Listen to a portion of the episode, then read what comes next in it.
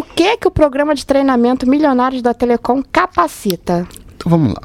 Primeiro a origem da coisa. O que, que eu comecei a perceber?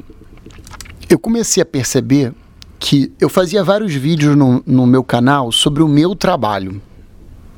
Porém, os vídeos eram pontuais sobre uma temática específica, uma coisa que eu fiz. Por exemplo, eu fiz um pop. Aí eu estava todo orgulhoso do pop. Eu ia lá e filmava o pop. Eu, eu entendia, por exemplo, de um assunto tecnológico.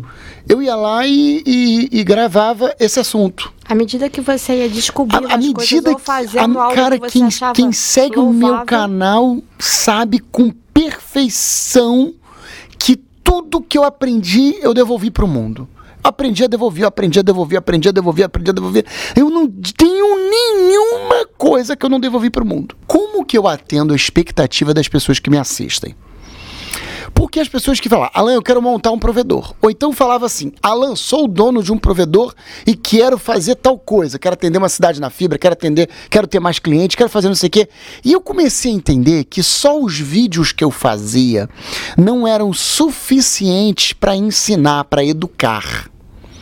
Educação é uma coisa delicada. Você tem que ter um processo didático também.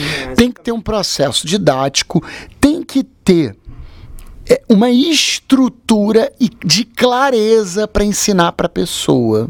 Entendeu? E aí o que, que acontece? É, eu preciso mostrar o caminho. Para mostrar o caminho, eu, preciso, ter um comprometimento da pessoa.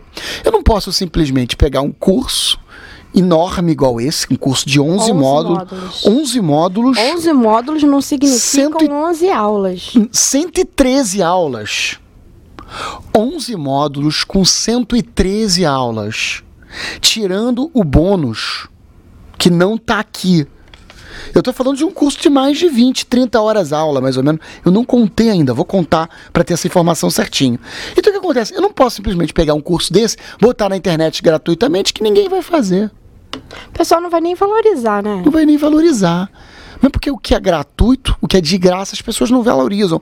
As pessoas valorizam quando dói no bolso. Sim, sim. Doer no bolso mostra compromisso da pessoa.